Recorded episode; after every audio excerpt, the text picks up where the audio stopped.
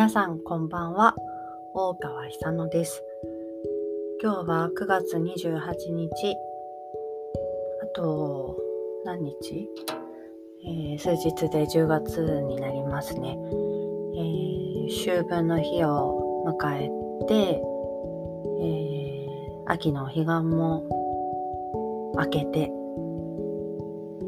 空気感もまたどんどん本格的な秋に向かって気温もぐっと下がるようになりましたし夏の要因がね蚊とかはまだいますけどねうちの辺りは。なんか随分と本当に秋秋の感じが加速していっているのを感じます。今日は、えー、2つ、あのー、お届けしたいなと思っている主題があるんですがその前に、ー、近況みたいな感じでこう最近のトピックスをいくつかさささっとお話ししたいなと思っています。9月の半ばに、えー、6月に頼んでいたオーダーをしていたクリスタルのペンダントが徳島からの友人の手元から私のところへ届きました。えー、クリスタルを身につけるっていうことは初めてではないけれども、あの、とってもいいタイミングに彼女の発信をキャッチしてあこれすごい今必要。それを身につけること作ってもらえること作ってもらうことで、えー、今自分が感じているもの意図を後押ししてもらいたいなっていう気持ちでお願いして、うん、すごくいいタイミングであの秋分の日を迎える前にねいただけて少しこう仲良くなる時間があって共にこう秋分の日を越えられたっていうのがとてもありがたかったです。そうちなみにねその秋分の前日に秋分の日の前日にあの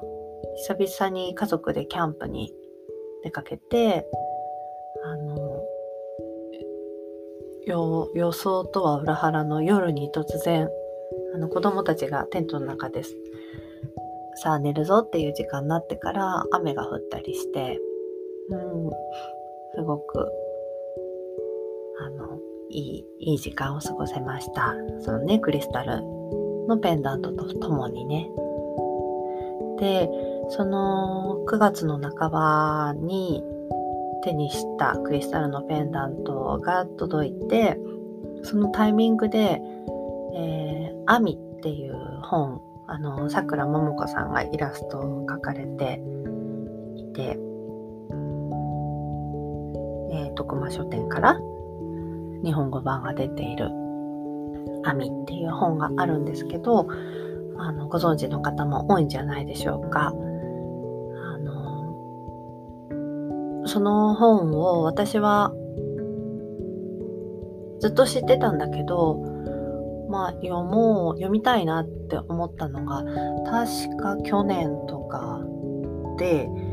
えー、まあ、し聞いてはいたんだけど本当にすごいもう高値がついているんですよね。あの、絶版であの手に入らないんだけど、あの中古でヤフーのとかで見ると、アマゾンとかでも、すごい高額な値段がついていて、で、あの、図書館にでもあるんですよ。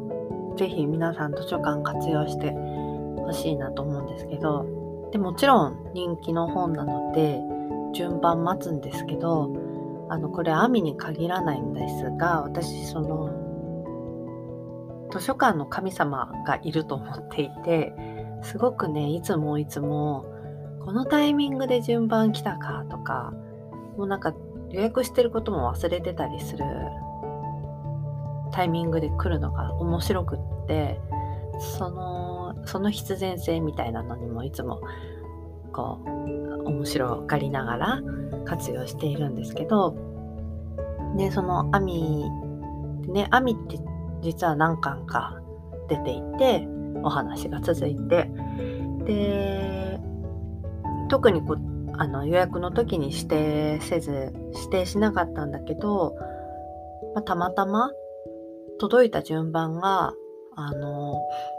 新しい巻の方から私の場合、まあ、たまたま本当にこれたまたま届いたんですね。でと全部読み終わ全部読み終わってあれ残すところはその最初の巻だなと思っていつ届くかなって楽しみにしていたら9月の中旬のそのクリスタルのペンダントが届いたのと本当に1日ずれてたかぐらいの同じほぼ同じタイミングで私の手元に来てあのそのクリスタルのペンダントを胸につけながらアミを読んだっていうのがなんかまたすごくあの面白いなって。でそのクリスタルのペンダントを作ってくれた友人がどんなねどんなクリスペンダントにしようかどんな石を使おうか私のためにどんな祈りを込めようかとかをあの決めていくために私とオンラインであのセッションをして私のためにこうカードリーディングもしてくれていてで動物のオラクルカードを引いてくれた時に、えー、いろいろな動物のねスピリットがこうメッセージを伝えてくれるカードなんだけどこう引いた4枚が全部鳥のカードだったっていうのが結構印象的で。でもちろん一枚一枚にあの違ったメッセージがあるんだけど、うん、そうそれで、えー、アミ一巻のアミの冒頭でその主人公がアミ宇宙から来たアミっていう男の子と共に鳥のように空を羽ばたくっていう。ああこんなことしてるってこう驚きとともにね。あのこの本当に空飛んでるみたいなこうシーンがあるんだけどそれがすごくなんか鳥っていうところでもなんかシンクロしていて、うん、何かこうすごく、不思議なシンクロをそこでまた感じました。で、まあ、改めて彼女が弾いてくれたその4枚の鳥たちのメッセージをこう読み返したり受け取り直したりしたっていうのが9月の半ばにありました。で、でその後、それ9月の半ば、うん、そのその週か、その週に、えー、この間、一つ前のこの、えー、ラジオで話したんだけど、あの娘の通っている園が、えー、緊急事態宣言を受けて2学期の、えー、保育再開をちょっと見送ってね夏休み終わらなかったんですっていう話をしたんですけどで9月の半ばからおかげさまで分散登園っていうのが始まって、えー、週に2回半日だけなんだけどあの娘が園に通えるっていう日ができてきてで何て言うのか待ってましたっていうんじゃないんだけどすごく本当にまた濃い濃い濃い時間がそこからすごく始まっていて、うん、でそこまでは本当に自分もいろんなことが止まってたし、えー、いろんなこと予定なんて全然何も入ってなかったんだけどこの分散登園するってなった瞬間にドドドッといろんなことが決まってで新しく始まっているのが春から受けているマントラの、えー、マントラのね、チャンティングの唱える方のグループレッスンの、えっと、新しい新しいマントラのクラスが始ま始まったりあと、えー、ここでも何度かよくお話ししているヨガスートラの、えー、学びこれは去年の1月から続けているものなんだけどこの学びを、えー、個人セッションでヨガスートラのその音、うん、サンスクリット語で書かれているそれをあの個人セッションで学ぶっていうのも始まったり。でいつもすごく、まあ、親友の、うん、親友が会いに来てくれてすごい1時間2時間近くひたすら歩歩いて娘の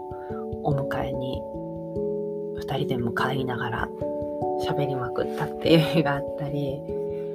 あと藍染めを叩き染めもちょっと前にやったんだけど今度は本当に布をね染める藍染めの体験をしたり、えー、ちょっとだけこう止まってしまっていた夏休みを挟んで止まっていたスートラのね自分でシェアをする小さな会の方も、えー、再開したりでキャンプがあったりあとそう息子の習い事の合宿もあったりして、うん、なんか忙しい忙しいけど充実した、うん、2週間ぐらいがあってで秋分の日でした。でそうだーって言ったんだけどなんかまあ今ほんと振り返ってみるといろんなことあって多分疲れ急にいろんなことがあって 単純に疲れもあったのか少しね重くだんだんなってたんですよね。重重重さ。うん。ね8月の終わりぐらいからちょっと感じ始めていた何かがあってで考えるべきことは終わったのにうんなんか重さだけ残っちゃってまあその疲れとして残っちゃって。ね。っていうのがなんかあるなっていうのを感じていたんですけどうん。あのそのどっちが先かな。ここ1週間ぐらいかな。瞑想を始め改めてね始めていますこれがすごくまた良くてちょっとシェアしたいなと思ってるんですけど、うん、できっかけはあのモデルの志保さんが瞑想の本を出されたんですよね。でまだ本自体は読んでないんですけど、うん。で、その、瞑想のこ、瞑想の本のことや、まあ、瞑想のことを志保さんがインスタライブでお話しされているのをあの見て、で、私、10代の頃からすごい志保さん好きで、で、多分彼女がヨガとか始める前の頃かな。私も始めてなかったかな。なんか一冊写真集も買って、写真エッセイ集みたいなのも買ったくらい好きで、で、そうそう。でも、でもじゃないな。で、で今インスタとかもフォローしてたんだけど、彼女の、うん、すごいその今回瞑想のことを話してくれていた志保さんの魅力がなんかドキュンときて、うん、でああ今自分にすごく必要かもいいかもすごくいいかもいいアイデアって思ってで志保さんのがこう瞑想のガイドをしてくれている YouTube チャンネル。ミモレっていう YouTube なんか、うん、サイト？YouTube のちょっと見てみてください。あってで特に良かったのが五感瞑想っていうのがすごくよく良かったです。うん、であの今日話したいこと2つあるって言った。1つにつながるんだけどあの瞑想ってすごく、まあ、その五感瞑想ってどうやってやるかっていうと五感をまず視覚からこう呼吸整えてある程度落ち着いた後に一度こう画面の中の志保さんと目を合わせて、えー、で志保さんが見られている見るんではなくって見られているっていう意識。見られているっていう風に意識してってこうガイドするんですね。で、えー、見られている。その見られている意識のまま今度は目をつぶってでその見られているっていう意識で呼吸をする。視覚。で次がその次は聴覚。聞こえる。それをこう瞑想中に聞こえてくる音を音として聞くんではなくて、うん、耳の奥の方で振動として捉える。っていう誘導がある。そんな感じで、えー、この五感で私たちはいろいろなものを見たり聞いたり嗅いだり味わったり触ったりそれって触りに行くこと見に行くこと目を開いたら見えるけど同時に見られているって確かに同時に起きていることではことですよね。でもやっぱりこう、まあ、特に私の実感としては目を開いていると見ているっていう感覚の方が強い。でも見られているっていう意識。でになってみる。そこに集中してみると確かに見られている。音も聞きに行くんではなくって聞こえるものを受け止める。でその聞こえるものの意味とかそこで、そこでそこにあるものをこう理解するっていうんではなくてその振動を味わう。うん。この感覚がすごくうん。このまあ、ヨガスートラだったりマントラといったこの1年2年で育んできたものと育んでいきたいものの感覚とすごく一致していてあのすごく腑に落ちてきたんですね。で、えー、そう。で、主題、やっと本題みたいになるんだけど、その一つ伝えたいと思った、このポッドキャストで話したいと思ったのが、えー、夏、うん、過ぎぐらいからかな、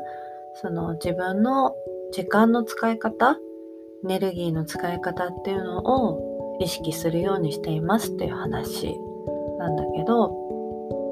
これが、うん、なんかその瞑想のこの今言った感覚を話すこととすごくリンクしていってで、えー、まあ、具体的に何どう自分の時間の使い方エネルギーの使い方を意識的にするって選択するってことって感じるかもしれないんだけどあの選択っていうと好きなものを選ぶ。やっぱりこうすごい能動的好きなものを選ぶ。好きなもので、でもなんかやっぱり生活ってそればかりではできなかったり、うん、あと空白の時間もすごくありますよね。何もしないことの豊かさってあって、うん、もちろんそれもこう好きなこととして例えば休息も能動的に、うん、作るってこともあるけれどもその誰かと私の場合は小さい子供たちがいるので自分の意思だけでは流れていかないこの暮らしの中でそうだから選択しようとすると苦しくなる。選択できないんだもんってこう選べない。自分自分の好き勝手にはできないんだもんってところで苦しくなっちゃったりするんだけどそうじゃなくってえー、どうあるかを選べるどうあるかは選べる。うん。で、それが、えー、うん、エネルギーの使い方を意識することで、なんかこう、腑に落ちてきたとか、できる、できるんだなーって、うん、分かってきたんですね。で、で、例えば、そう、あの、どこかに出かけるとか、買い物行くとか、何を買うかとか、何をご飯にするかとか、そういうちっちゃなことから大きなことまで日々、こう選択の連続だけど、うん、なん、なんていうのかな。その選択も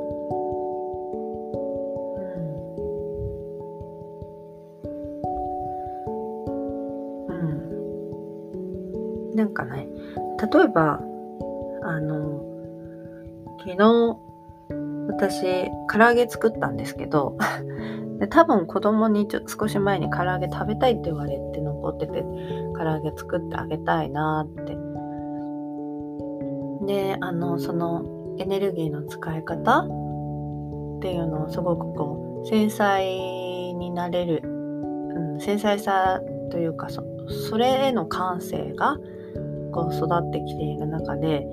そう食食べるっていうことに対してもなんかすごくまた変わってきているんだけど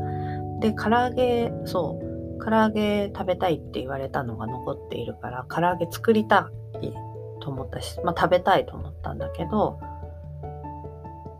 けど鶏肉じゃなくていいなってなんか思ってあのお豆腐のね、あの、お豆腐をこう種、あの、鶏肉代わりに、こうね、衣つけて、唐揚げにするっていうのも、まあ、鶏肉バージョンとお豆腐バージョン両方作ったんですね。なんかね、そういうかん、そういうことで、まあ、結局両方食べて、両方美味しくて食べ比べしてるうちに、余計に多分最後に1個食べたやつが余計で あのちょっと重くなっちゃったりとかもあったんだけどうん。でまあ折り合いっていうと折り合いなんだけどそう。自分の自分はどうしたい自分はどうしたい自分がどう感じているかっていうことを捉えながら子供のがどうしたいかっていうのを聞いたり、うん。そういうことってできるんだなっていうところがすごく、なんか、うん。まずね、その料理っていうのはすごく具体的だけど、そういうことだけじゃなくって、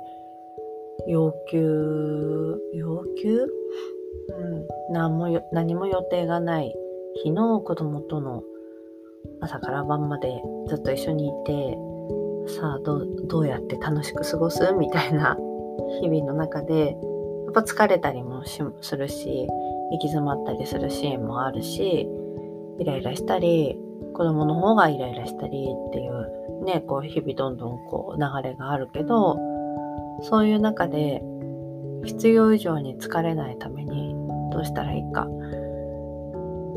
で、えー、すごいそのかここ数日はあの子供がちょっとテレビタイムになった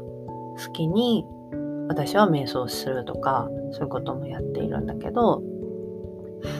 あのすごいいいですね。で受け身受け身、うん、うん、で子供との時間の中でこの感じこの循環している感じがつかめたことがすごく手応えここが本当難関だったような気がするんですね。あのそれ以外のところではできてきてもやっぱり子供とのことっていうかまあ私にとって今暮らしがねあの子供が中心でっていうのもあって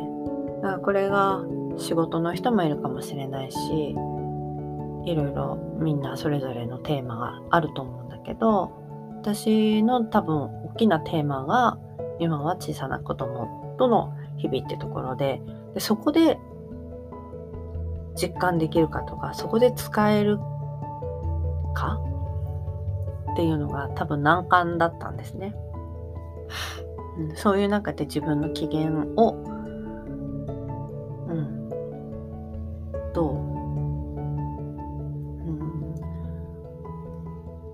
まれ飲まれてしまう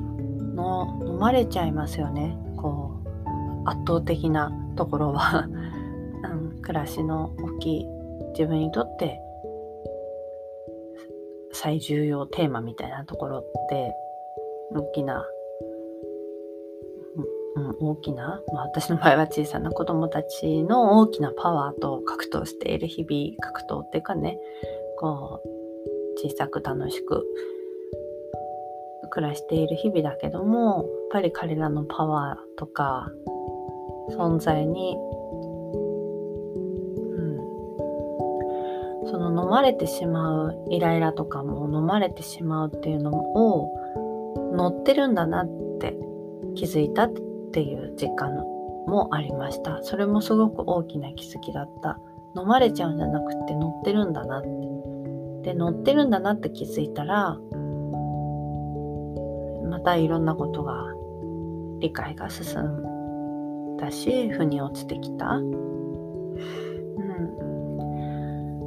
えまあ、それを喜び多分このその部分で腑に落ちたっていうところが喜びもあって、えー、新しく始めようと思っていることが、2つ目の主題だったんだけどちょっともう時間切れなので一回ここで収録終わりにして、えー、したいと思うんですが、えー、ちらっと言うとその、ま、スートラシェアの小さな会っていうのを、えー、始めたんだけど、仲間とね、えー、こう、10月からそれをもうちょっと広く、小さな。私がこう体験し体感してな腑に落ちてきた。でこれってもう魔法だよねみたいな 使えるよねっていう部分をかけらにしそういったかけらをこうお裾分けシェアする、えー、シェアサークルの小さな会を10月から始めてみようと思っています。